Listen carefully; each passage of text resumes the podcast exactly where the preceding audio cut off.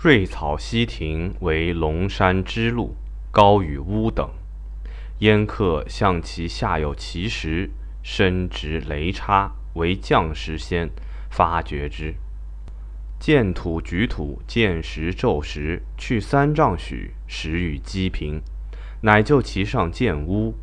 屋今日成，明日拆，后日又成，再后日又拆，凡十七变而西亭始出。盖此地无息也而息之，息之不足，又诛之贺之。一日纠工数千之，所幸持之，所幸扩一亩，所幸深八尺。无水，挑水注之，中流一石如岸，回诸浮峦，颇亦有致。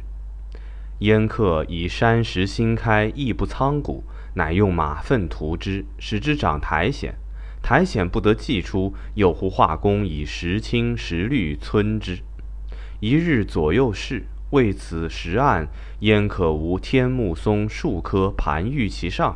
遂以重价购天目松五六棵，凿石种之。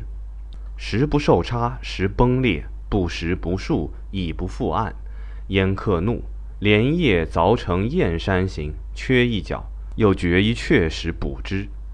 燕客性变急，种树不得大，一大树种之，一种而死，又寻大树补之。种不死不已，死亦种不已，已故树不得不死，然亦不得既死。西亭比旧址低四丈，运土至东，多成高山，一亩之势，沧桑忽变。见其一事成，必多作看之，至隔朽或即无有矣。故西亭虽渺小，所费之巨万焉。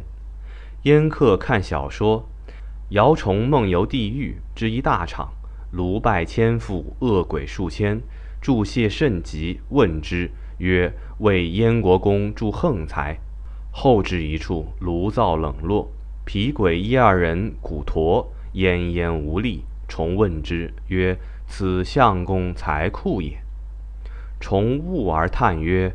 燕公豪奢，待天纵也。燕客喜其事，遂号燕客。